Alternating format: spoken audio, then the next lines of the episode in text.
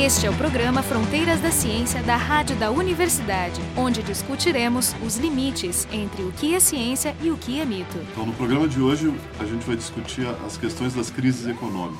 O convidado é o Marcelo Portugal, que é professor do programa de pós-graduação em Economia aqui na URGS. O pessoal do programa de hoje, a Carolina Brito e eu, Marco de Arte do Departamento de Física e o Jorge Kielfeld do Departamento de Biofísica da URGS. Eu queria falar sobre inflação. Tá, então, a, a, inflação, quem viveu no Brasil na época de Sarney, por exemplo, eu me lembro, eu era, eu era pequenininha, devo dizer, eu era bem pequenininha, mas me lembro dos, dos planos de controle da inflação porque ela era realmente galopante, era 140 por mês e ninguém mais, acho que é um grande medo no Brasil. Então, a inflação é um problema, acho que todo mundo concorda. Mas eu queria saber, assim, ó, que mecanismos geram a inflação, tá? E por que, que ela é tão ruim? Primeiro tem um problema concreto de como é que a gente mede que é um problema que os físicos têm. Né? Como é que a gente mede a inflação? A gente, em geral, define a inflação como sendo um aumento generalizado e persistente de todos os preços na economia. Tá? Só que isso a gente não consegue medir.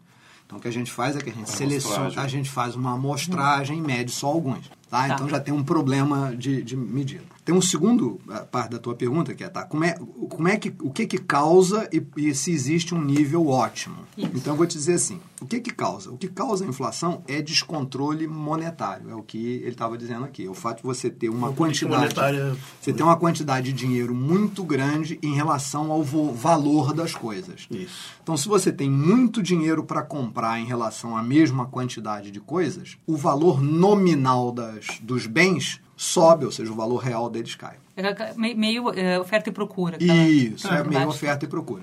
Só que a oferta e procura no sentido de que é a oferta de dinheiro e os bens que estão disponíveis para serem comprados. Então é isso que no final causa. Por que, que as pessoas conectam isso com a questão fiscal? É porque, em geral, o que leva a descontroles monetários é um descontrole fiscal você é tentado a cobrir o déficit público ou com moeda ou com coisas que são quase moedas, aí você aumenta a quantidade de liquidez na economia e, portanto, o valor das coisas sobe. Então, esse é o, é o, é o, é o, mecanismo. É o mecanismo geral. Por que, que é ruim? É ruim porque ela gera enormes ineficiências, em especial quando ela é muito grande, quando uhum. ela é uhum. pequena.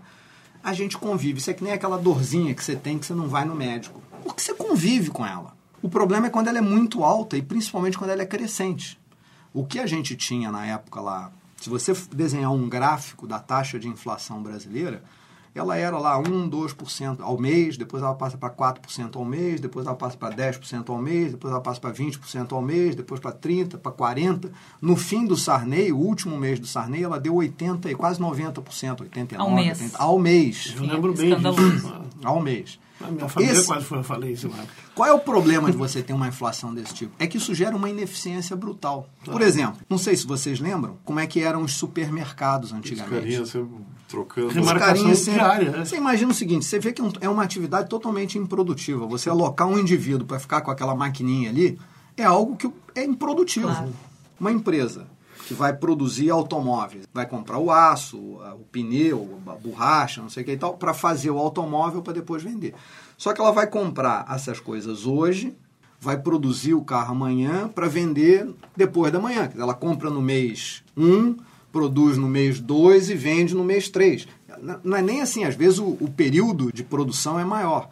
Você imagina a confusão que é para planejar esse troço. Porque eu comprei as coisas por um preço, quando eu vou produzir, o preço delas é totalmente diferente. Quando eu vou produzir, vender, o preço é totalmente diferente. Pensa nas pessoas. Não, sem, falar, não, sem falar que tu perde credibilidade, tem vários outros. Pronto. Mas isso, isso, mas isso quando ele é um não, valor não escandaloso. Pra, não dá para planejar, não dá para desenvolver, as indústrias não conseguem. Perfeito. Sim, mas, assim, mas, mas vem cá, 6, 8%, 10% ao ano já é um valor semi-escandaloso. O, que, seria o bom, assim? Pois é, por quê? Eu, eu, vi, eu olhei uma palestra tua no YouTube da, da Fundação de Economia e Estatística, 2015, e tu acertasse porque eu sempre fico olhando, será que os, que os economistas acertam coisas? Porra, graças a Deus que você viu a única que eu acertei. Né? tu errasse na política. Tu errasse na política, mas tu acertasse o valor da inflação em seis meses depois. E aí, essa é a minha questão. As pessoas não conseguem fazer esse tipo, ou tu acertou por não, sorte? Não, a gente consegue. A gente tem lá os modelos. Eu, o que eu dou aula de verdade, né? A minha especialidade é econometria. Econometria, que é uma, né? Que é uma é, forma de você tentar medir essas coisas.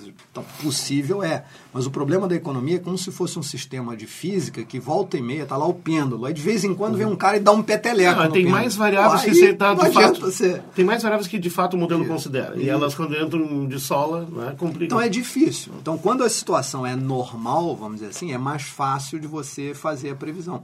Por isso que eu disse, o pior da inflação não é quando ela existe. Quando ela existe é ruim, mas o pior é quando ela é crescente. Porque a gente não sabe se ela vai, porque a gente não sabe qual é a taxa na qual ela é crescente. É Então ela pode linear, passar né? isso, não. a então ela pode de passar de aceleração. 10 para 20 ou de 10 para programa newtoniano. 25 ou de 10 para 85 ou de 10 para 12.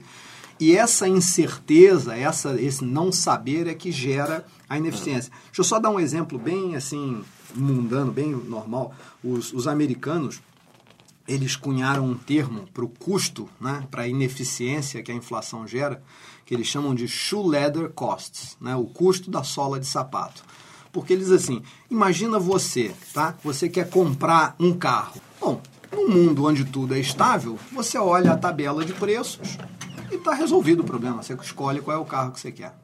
Agora, no mundo com inflação é uma meleca, porque você olha a tabela de preços hoje, amanhã é outra, depois é outra, depois é outra, depois é outra. Então, antigamente, quando não tinha internet, o que, que você tinha que fazer? Você tinha que ir fisicamente num supermercado, ver o preço das coisas, e no outro supermercado, ver o preço das Isso coisas. é o que a gente outro- fazia.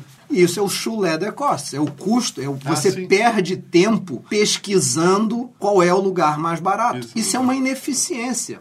Se os preços estão mudando a todo momento pela inflação e eles não mudam de forma sincronizada, você imagina o volume de ineficiência que existe tanto para as famílias quanto para as empresas de ficar correndo é. atrás de qual é o Pois preço é, mais e baixo. é, mas não existe uma ineficiência intrínseca. O Federal Reserve também fala que a- o target de inflação ideal deles é 2%. 2%. 4 é tipo o que o, digamos, a maioria do setor financista e O outros 4 é trabalha. tá, eu, É o era a 4,5 meta é o nosso, É a 4,5 no- é o a nossa nosso. meta. Então, é. Ou seja, não, é, exemplo do que se falamos de emprego, não existe emprego zero, também não dá para imaginar, digamos, inflação zero. Ele é, digamos, um fator intrínseco, sempre vai Isso. acontecer porque são muitas variáveis. Inclusive por erro de medida, Ah, porque a gente não pode ser. consegue medir corretamente. Então tem gente que argumenta que e tem um erro de medida. Tem gente que argumenta que como os preços são muito rígidos para baixo, tá certo? O jeito de você mudar os preços relativos dos Ah, é bens é deixar que alguns subam enquanto outros fiquem constantes. Você ter uma inflaçãozinha de 2% ao ano, 2,5% ao ano, é meio que inevitável. Tá? Eu, eu- colocado o que eu queria aula. falar para fechar agora seria nessa, como é que a gente cura? Qual é o remédio para a inflação? Qual é o remédio para a crise? Porque também existe muito debate político. Será que é possível prever algo assim? Não, mas a economia, eu não sei se é, se é, é uma parte intrínseca da economia a discussão política, mas é, todo mundo entende economia no Brasil, assim como todo mundo entende futebol, né? E, e, obviamente está muito contaminado com as preferências políticas Isso, da pessoa. lógico. E, e isso a gente vê também nas, na, na questão da, da- de quais são os remédios que se aplicam a certas crises, certas, certos bumps no caminho da economia dos países. Por exemplo, a, a- a austeridade. Todo mundo fala muito mal da austeridade. Essa é a solução Eu acho que, em parte, no curto prazo, alguma austeridade vai ser necessária. Se a gente vai pegar o déficit de 150 bilhões, o déficit primário, tirando receitas e despesas financeiras, nos últimos 12 meses até agosto foi 154 bilhões. Então, está grande demais, nós vamos ter que diminuir. Aí tem dois problemas. Vamos diminuir quanto? De 150 para 50? O que se diz, e parece ser razoável nas simulações que a gente faz, é que tem que virar um superávit primário de 150 bilhões. Tem que ir lá. Ou, Trazer a volta exemplo. Como era no fim do governo Lula. É, Quem estragou as contas do Brasil foi a presidente Dilma. Quando o presidente Lula entrega o governo para ela, ela entrega com um superávit primário de 150 bilhões. Sim, depois dos oito Ela é anos que do né? transformou os 150 bilhões em, em menos, os mais Já 150 que a gente menos Nos 10 anos do 150. Manteiga ele teve superávit em 8, né? Ele teve na maior parte. Quem No estraga as contas públicas do Brasil é a Dilma, não é o Lula. Então, Isso não é uma Que é conta do economista, PT, que é uma né? economista. Que é já, já que a gente Olha aqui, ó, os melhores ministros da Fazenda, em geral, não são economistas. O Palocci, que era médico, foi um ótimo ministro da Fazenda. Aliás, há quem diga que é melhor manter os economistas longe do, da administração. Não, já que que Japão e, e China e. Coreia nunca tiveram economistas mandando economia. E olha o sucesso, né? Não, então, já que a gente entrou nessa, eu não queria dar os nomes aos bois e coisa assim, mas já que a gente entrou na discussão política direta, assim, tá, hou- houve uma mudança. Qual foi a mudança? Então, qual é a diferença entre Lula e Dilma? Eu queria saber isso e queria saber também o que todo a questão de disputa aí, qual é a influência do que aconteceu no mercado global em relação. Não, assim, ó, para mim a diferença entre Lula e Dilma é uma diferença de estratégia. Né? No caso da Dilma, ela tinha uma visão de fazer o país crescer a partir de uma ação mais forte do Estado. Algo que não existia no governo Lula. Quer dizer, o governo Lula era um governo muito menos estatizante do que o governo Dilma. Estatizante e, ou desenvolvimentista? Digamos, pegando é, a ideia lá do a ideia de desenvolvimento através... Desenvolvimentistas, como uhum. você está dizendo, mas desenvolvimento através do Estado. Se eu olhar o desempenho da economia no governo Lula, PIB no governo Lula, no último, trimestre, no último governo Lula, nos, nos quatro últimos anos, o PIB cresceu 4,5%. Se eu olhar o governo Dilma, dá 2%. Ela adotou uma estratégia errada. Pesada, estra... né? Pesada. Qual foi a estratégia errada? Foi de aumentar em muito a quantidade de gasto público. Foi isso que fez a gente isso sair de mais 150 bi no fim de dezembro de 2010 tinha 150 bi de superávit primário. Até pagamos Para menos 154 bi, que é o que a gente tem Uma pessoa de fora, assim, que era de fora... Então esse foi o Onde principal é que foi mudança. o gasto? Mas ah, esse gasto foi, foi em o quê? tudo. Foi olha, foi super generalizado. Primeiro aumentou o nosso salário. Se você fizer a conta em termos reais, nós tivemos ganhos reais de salário. Mas Não, não não foi só o público, todos, não. o privado também. Mas foi maior agora do que no, no governo Lula. Mas teve outras coisas. Vai somando. Você sabe quanto é que custa o Ciência Sem Fronteiras? que Ah, não, existia? isso sei. Ah, isso nós temos nossas 3,7 críticas, né? bilhões de reais. 3,7 bilhões de reais custou o ano passado. Mas eu sei, 3,7 eu sei bilhões. se sem Aí- fronteiras de verdade ou... Porque, Não, é se esse que leva os garotos da Mas graduação só dos pra- garotos, não, porque depois Não, é, só que, esses. é que houve uma, uma mudança também de nomenclatura e tudo virou ciência sem fronteira em um certo É, Não, momento. Estou É, falando do, do pós-graduandos início. é só o Os- específico, os, o garotos. novo. O novo. Os garotos A que vão lá. aquela. Tudo bem, eu acho que é ótimo mandar os garotos exterior, eu acho que é fantástico. Se eu pudesse ter feito isso aos 18 anos, eu ia achar fantástico. Agora, fazer com dinheiro público me parece um pouco de exagero. Pega o, o FIES, que é esse financiamento que você dá para as pessoas de baixa renda fazer graduação. Bom, Por enquanto você está me falando tudo de educação. Eu estou E, mas gostando. se somar esses exemplos ali, são 3, 4 cada um, não chega aos 150. Ah, mas não, mas se for somando... Esse Porque tem exemplo... os PACs também, né? Não, vou, peraí, vou chegar lá. E- O FIES. O FIES é o seguinte, o cara se, o cara se matricula numa universidade privada, tá? E ele pega o dinheiro do governo emprestado para pagar a universidade privada, depois ele dá um, um semi-calote no governo, porque ele paga uma taxa menor e o governo subsidia ele lá. Isso custava, já existia antes, chamava crédito educativo. Sim. Custava um bilhão por ano. Na Dilma passou a 14 bilhões por ano. Depois tem a Bolsa Empresário. O que é a Bolsa Empresário? Que é similar à Bolsa Família. Bolsa Empresário quer dizer o seguinte: o empresário vai lá no BNDES, grande empresário, porque não é pequeno, tem um plano aqui fantástico, eu vou fazer isso. Ah, eu preciso de dinheiro emprestado, mas eu preciso de dinheiro emprestado a um juro bem baixinho. Aí o governo empresta para ele a um juro muito mais baixo do que os 14,25 da Selic. Quem é que cobra a diferença? Porque o dinheiro vale 14,25. O BNDES empresta para o cara a 4,25. Quem é que paga os 10? O Tesouro Nacional. Então, quanto é que custa anualmente para o Tesouro Nacional? 28 bilhões de reais. Então, aí você vai somando. Nós vai somando tudo, vai chegar lá, né? Mas é, tem um culpado. O que, Mas que ela ela queria... defesa, ali tem Ela coisas que achou- são redistributivas e tem coisas que não são. Por exemplo, essa do financiamento com juro baixo para o setor empresarial, que influi muito do PAC, né? É, não, isso, isso é descolado do PAC. Só É. para dar um número, tá? A Bolsa Família em algo em torno de 27 bilhões. É quase a mesma coisa. É, mas a gente gasta na Bolsa? Empresário a mesma coisa que a gente gasta Pois na é, Bolsa Família. mas- Só que com a diferença que a Bolsa Família tem 11 milhões de pessoas que são os mais pobres da população. E o outro tem um grupo pequeno de empresários que são os mais ricos Mas da Ah, população. é assimétrico, eu também concordo. Eu queria saber essa pergunta. O que que o que que estava na cabeça dela? Porque Estava na cabeça dela que se ela gastasse muito dinheiro, todo mundo ia produzir mais e a economia ia crescer. Porque ela tem uma cabeça desenvolvimentista dos anos 50 que acha que o Estado gastando, a economia vai atrás. isso não acontece. Não aconteceu Isso- nem É, aqui, nem em houve uma mudança nenhum, cultural atrás. na visão dos empresários aqui, que já estão muito também voltados para outro tipo de. E tem a dificuldade adicional que no Brasil existe uma classe rentista muito importante, né?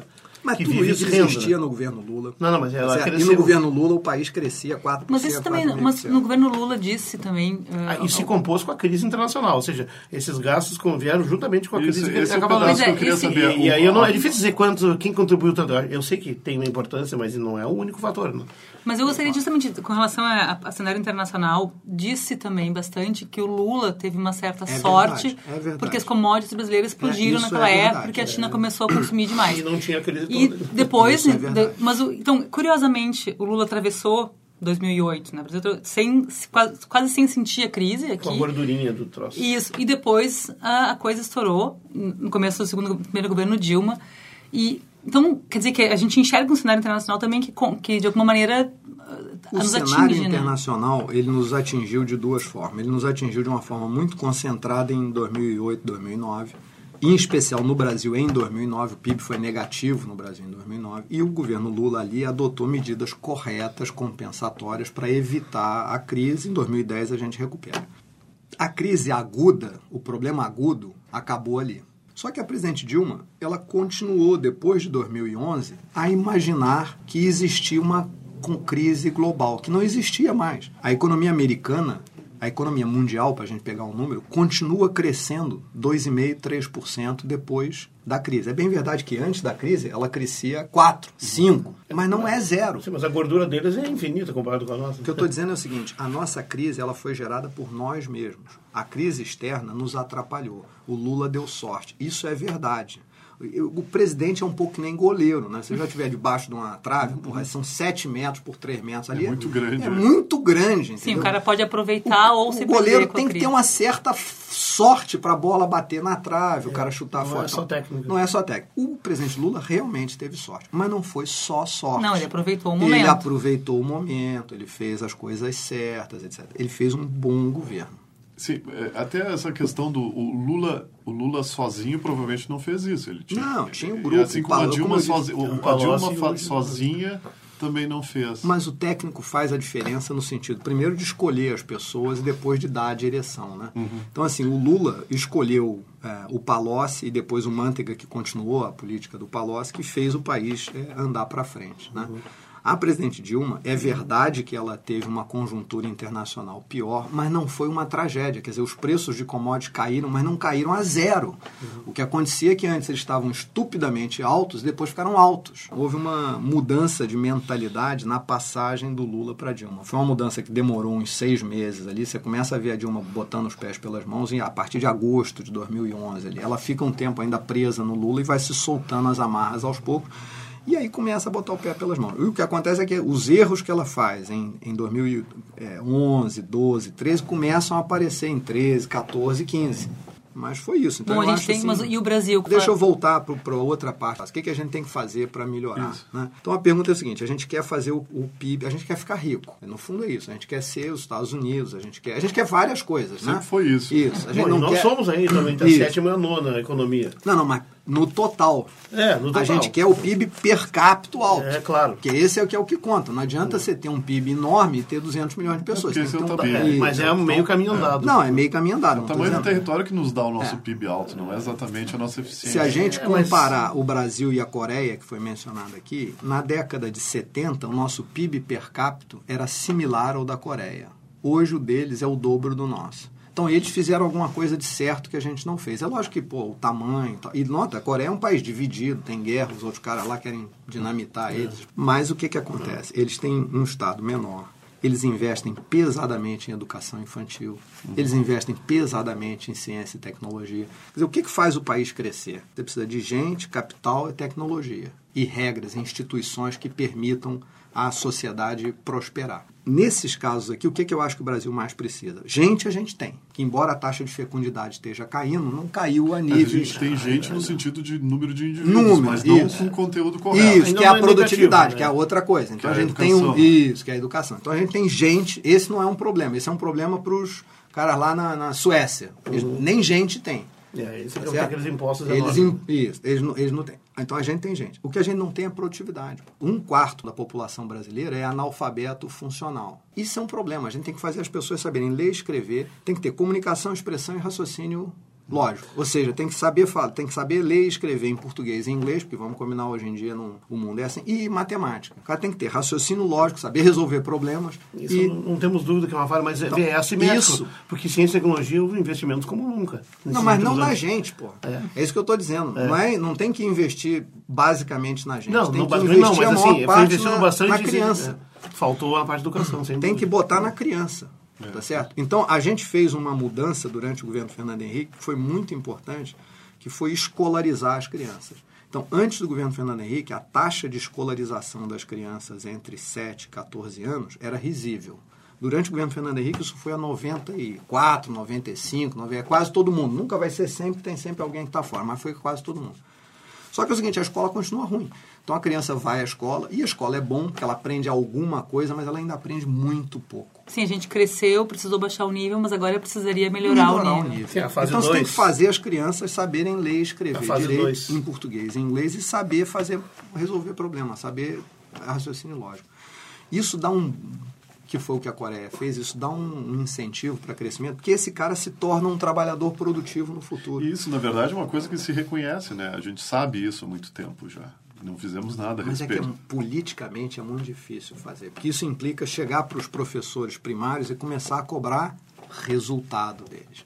Aí quando você cobra resultado de um professor primário, e, aliás, mesmo nós aqui, né? Quando É, cobram um resultado da gente, fica dizendo, não, não, mas a educação é diferente, mas isso- não pode Sim, cobrar mas aí tem a resultado. questão, a questão do cobrar resultado, mas ele também. Você tem que ter- dar entrou meios, numa, né? numa- entrou numa escola primária municipal, estadual, aqui é, é cobrar resultados numa situação meio esquisita. É, eu, eu vejo que não, não bastaria injetar dinheiro de maneira maluca, mas acho que um, um investimento maior seria importante, né? Se a gente comparar internacionalmente, a gente não gasta pouco com educação, em termos percentuais do PIB. É lógico que como a Alemanha, os Estados Unidos têm um PIB muito maior, a gente nunca vai gastar em valor o que a Alemanha gasta. Mas Por razão que mas eles têm poderíamos mais. chegar aos 10% que inclusive estão previstos e prometidos, são sempre empurrados com a, A barriga. gente né? gasta demais. A gente gasta com educação algo como proporção do PIB algo similar, mas a gente não tem o mesmo retorno. Mas eu eu- acho que tem muito espaço. E eu estou falando da educação básica, tá? Vamos Uhum. para a gente entender. Eu estou falando de primeiro e segundo grau. Estou falando de criança de 7 a 14 anos. As crianças têm que saber ler e escrever. É lógico que é um problema, as escolas são ruins. É, tem tem problemas melhorar, qualitativos, mas que quantitativos, é. melhorar também a qualidade. Esse é um dos elementos importantes para fazer crescimento econômico. O Mas isso outro- é médio e longo prazo, isso né? é médio e longo. Mas tudo aqui que eu estou falando é médio e longo prazo. Curto prazo é melhorar a situação do, do, do- do setor público, é, melhor, é diminuir o déficit público. Curto prazo é isso que tem que fazer.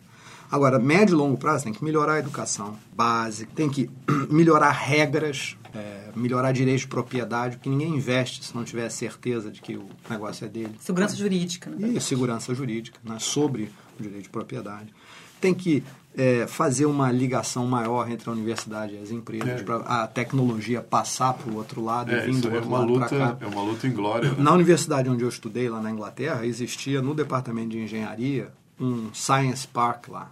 Que a, eu estudei, eu morava numa cidade que é meio a Detroit lá da Inglaterra, é onde está toda a indústria, chama Coventry. A Coventry, que é onde é. está toda a indústria. Tava, agora já não está tanto, mas está quase toda a indústria é, automobilística inglesa. Então a Land Rover é lá, a, a Jaguar fica lá, essas fábricas todas tradicionais inglesas, a, a origem é lá. Então tinha uma ligação no departamento de engenharia. O cara lá, eu tinha um amigo que estudava amortecedor, um cara de engenharia mecânica. Como é que o amortecedor inverte. Aquilo era a tese de doutorado dele, ao mesmo tempo gerava um paper científico, e ao mesmo tempo gerava uma patente que ia ser usada por o cara que ia fazer o amortecedor lá do jeito XYZ. Eu, eu, eu tive no MIT eu- há pouco tempo atrás de postdoc e o MIT é assim. O MIT, os investidores estão lá ou- ouvindo os seminários. É, esse é um outro assunto que mereceria um debate longo, Ah, até porque, exatamente. na verdade, as ideias nós temos, nós somos muito resourceful e tal, também não tem onde investir, né? Mas aí, porque por fazer exemplo, uma empresa essa- nacional é complicado, né? É. Essa discussão envolve, por exemplo, o seguinte: tá, se a gente fizer isso, o salário nosso vai ser todo igual? Ou o cara que está envolvido nesse projeto aí vai ganhar um salário extra maior do que os outros professores que não estão envolvidos? Isso já está nós- resolvido.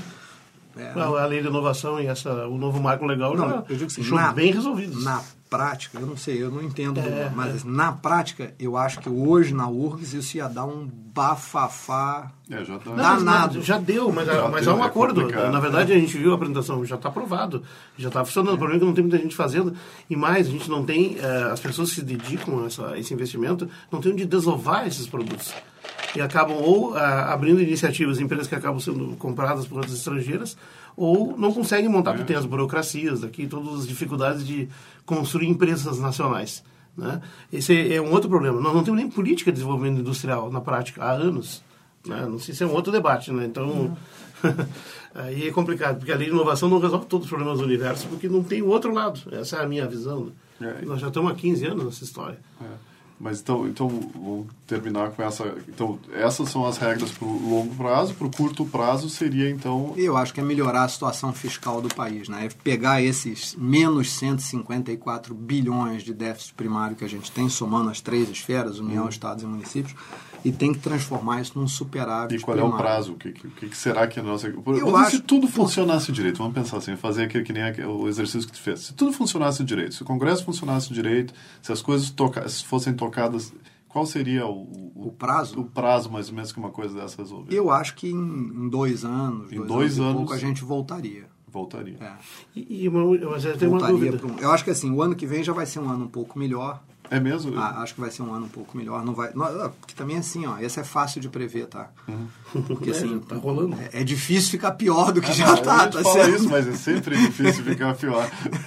Porque isso não é que nem temperatura, eu, o buraco eu sou pode ser- pessimista, acho que sempre pode ficar pior, mas enfim. Então, assim, o PIB brasileiro caiu 3,8% o ano passado.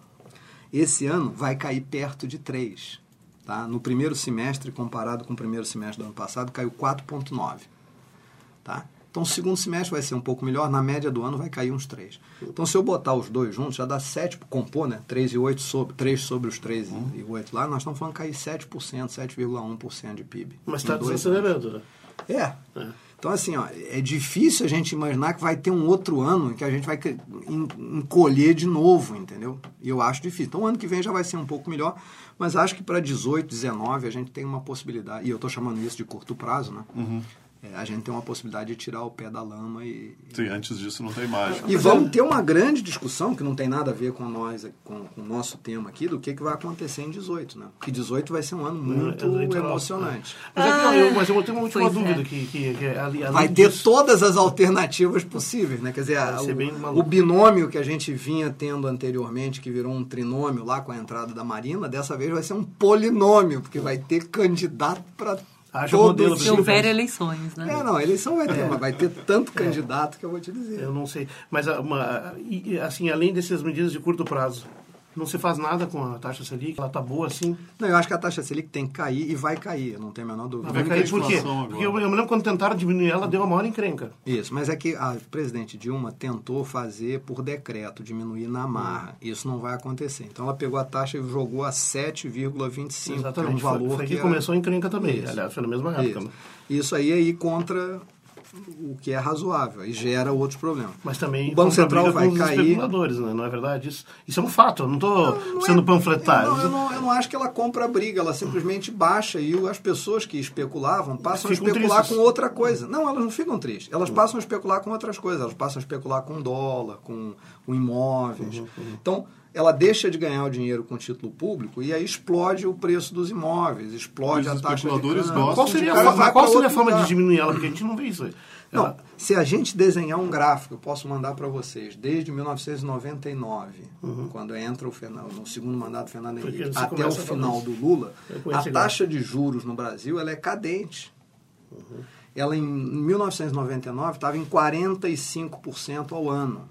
No fim do governo Lula estava, sei lá, não me lembro, mas 10% ao ano. Então, ela é cadente ao longo de todo esse período. Então nós vimos fazendo Uhum. Ela a coisinha chegou- certa. Chegou a quase 50% naquela. Isso, nós vimos é. fazendo a coisa certa, de puxar o juro para baixo, só que aos poucos. A presidente Dilma resolveu acelerar esse processo quando não podia, e aí botou o pé pelas mãos. Ah, hoje, esse, essa tendência se reverteu, a gente já tem o juro real subindo de novo. O que a gente tem que fazer é puxar ele para baixo. Isso vai acontecer. Mas Você é pode correto olhar- diminuir, vai ser necessário. não tem a menor dúvida. É, claro. E isso vai, e eu tenho certeza que isso vai acontecer. A discussão é só se vai acontecer, se o juro vai começar a cair em novembro, em outubro, em Eu vou dezembro ou em guardar essa janeiro. previsão para ver isso. Pode apostar que vai cair. Agora, a discussão é, vai ser em outubro, em novembro ou em janeiro? Porque tem reunião no final de outubro, no final de Ah, novembro. dezembro não tem. Dezembro não tem, vai ter Isso. janeiro. Então a pergunta é, vai ser em qual dos três? Mas que vai cair, vai, eu não tenho a menor dúvida. E vai cair vários, várias seguidas. Depois que começar, né? Ah, ela vai cair no- na seguinte, na seguinte, porque a gente, em geral, Ah, o Banco outra Central previsão reduz, reduz. E essa também é Dá barbada para de estimar onde pode chegar no fim do ano que vem, por A gente exemplo? vai ter que terminar. Por causa do- Não, anotar para cobrar ali. Eu acho que vai chegar num número perto de 12, 11, 12. Ah, não vai baixar no, o 10, abaixo não vai de cruzar 10, abaixo do 10. Acho que por enquanto Não, em um não. ano não em tem um como, ano não vai, né? mas se- porque nós estamos saindo de 14, né? Vai cair uns 3 Ah, que já é bem- já é bem razoável. Que já é bem E razoável. lá no limite 5 anos. Eu acho que cai a 5 nominal não, porque você imaginar que a inflação no Brasil é 4,5, É, tá, é verdade. então tem que ser alguma coisa acima de 4,5. Bota um juro real de Tá, 5, 7, 8. é, Tem que ser um vai, trânsito. vai chegar uma Selic de 8. Que é onde se 9, tentou chegar por decreto, mas Que é onde tentou se chegar por decreto e não se chegou. Tá, então, então, Legal, legal. então esse foi o programa Fronteiras da Ciência. Hoje a gente discutiu sobre uma série de coisas, inclusive, Uma série interminável de coisas, mas ah, o, o central, o ponto central teria sido as crises econômicas. O nosso convidado é o Marcelo Portugal, que é professor do programa de pós-graduação de Economia aqui da Faculdade de Economia da URGS. Pessoal do programa, Carolina Brito, Marco de Arte do Departamento de Física e o Jorge Kilford do Departamento de Biofísica da URGS. O programa Fronteiras da Ciência é um projeto do Instituto de Física da URGS.